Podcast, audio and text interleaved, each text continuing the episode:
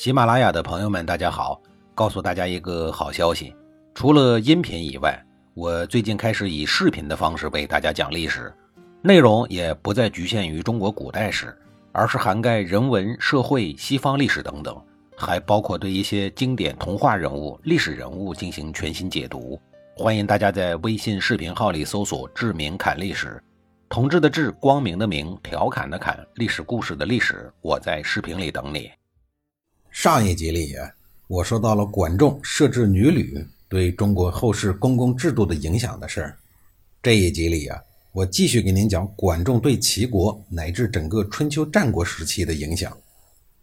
在管仲的影响下，春秋各国纷纷效仿设置青楼，但慢慢的呀就变了味儿，变成了妓院。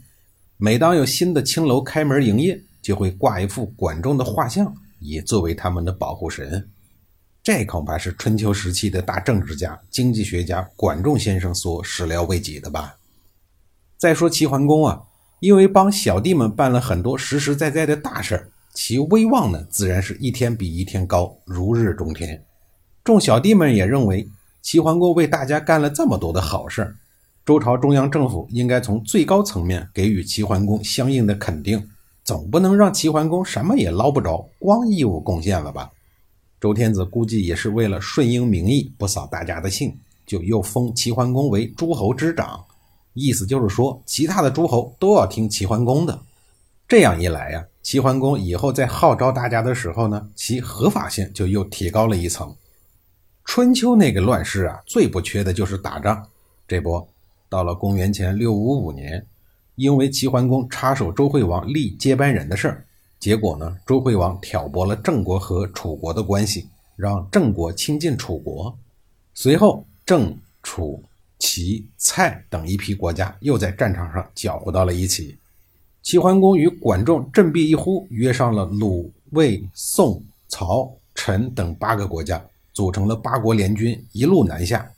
在干掉了亲近楚国的蔡国以后呢，似乎意犹未尽，于是继续南下，兵锋直指南蛮楚国。楚国虽然凶悍、蛮不讲理，但是在联军压境的紧张形势下，也不敢直接战斗，而是先派令尹窦子文出来谈判。令尹是楚国的一个官职，大概和丞相以及现代社会的总理权力相当。窦子文见到了齐桓公，就问：“君处北海，我处南海，唯是风马牛不相及也，不与君之设武地也，何故？”翻译过来的意思就是说。齐国、楚国两地相距很遥远，毫无关系呀，就如同发情的马与牛，即便狂奔走失，也不会到对方的境内搞事儿。你们齐国人大老远的跑到我们南方来干嘛来了？多说一句啊，这就是“风马牛不相及”这个成语的来源。管仲在齐桓公的身边听了以后，就替齐桓公说：“从前周天子对我们的太公姜子牙说过。”周王朝东南西北四个方向哪儿有不听话的？齐国呢都可以直接修理他。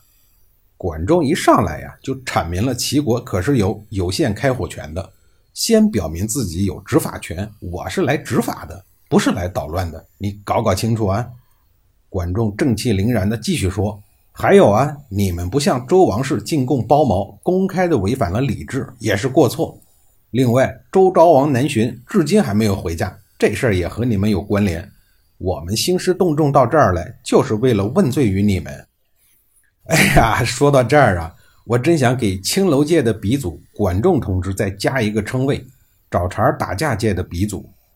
咱们分析分析他刚刚讲的这些个理由啊。包茅啊，就是过滤酒的茅草，草这个玩意可以说是不值一文。当年家徒四壁的楚国，实在没有贡品进献给周成王。就只有这么一个寒酸玩意儿进贡，后来自个儿的翅膀硬了，连草都不进贡了。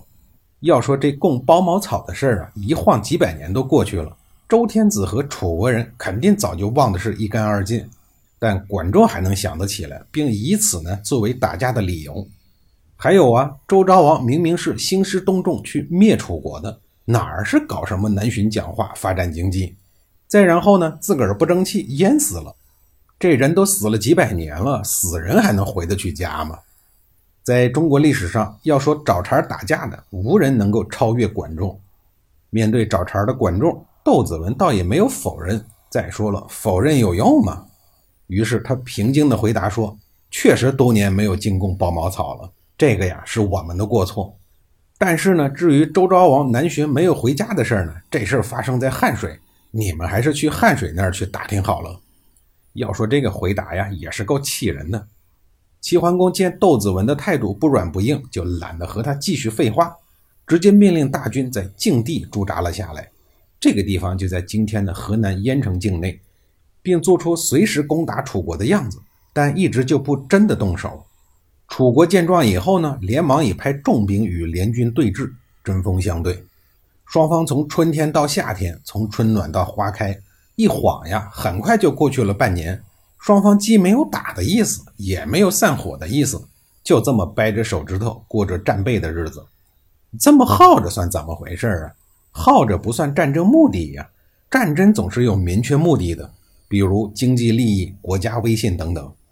作为被勾栏花行所供奉的祖师爷，搞经济出身的管仲同志，在算账方面的本事肯定是春秋时代数一数二的。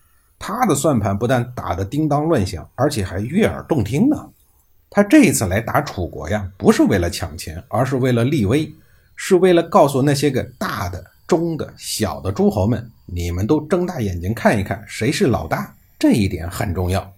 他可不想为了日渐微弱的周王室那所谓的尊严，进而去和二愣子楚国拼一个你死我活，花费实实在在的真金白银。况且打打杀杀也不是他的最强项，制定改革开放政策、研究市场、搞活经济、配合领导带领人民奔小康才是他的长项。既然有了这么一个指导思想，那么本次战争的规模和程度就需要好好的控制一下了。既要起到立威的作用，又不能把楚国给打急眼了，免得他们和齐国成为世仇。用现代话来讲，就是打有限战争。即使赔本呢，也是有底线的，就跟有限公司似的。怎么控制成本呢？这时候啊，战争的理由就显得很重要，需要好好的斟酌，否则你师出无名啊，不是正义之师啊，对不对？狡猾的老狐狸管仲，哎呀，请允许我改个称谓来称呼他呀，因为他实在是太狡猾了。他的这一个包毛不供的理由虽然牵强，搞笑的让人腿肚子抽筋儿。但是你思前想后，你再也找不到比这一个更好的找茬的打架理由。您从表面上看是在找茬，实质上呢，这个理由充分体现了老牌人文学家、经济学家、政治家管仲的高明。因为啥呀？因为这个理由表明，我管仲是以天子的名义来讨伐你的，是公罪，不是私仇。我管仲带来的呢是联合国的盟军，不是独立的美军来搞你。你睁大眼睛看看。还有一个最为玄妙的地方，就是包毛不供的罪名啊，可以很大，大到可以砍头、凌迟、顶喷、诛灭九族都行；也可以很小，承认个错、写个检讨就能说得过去。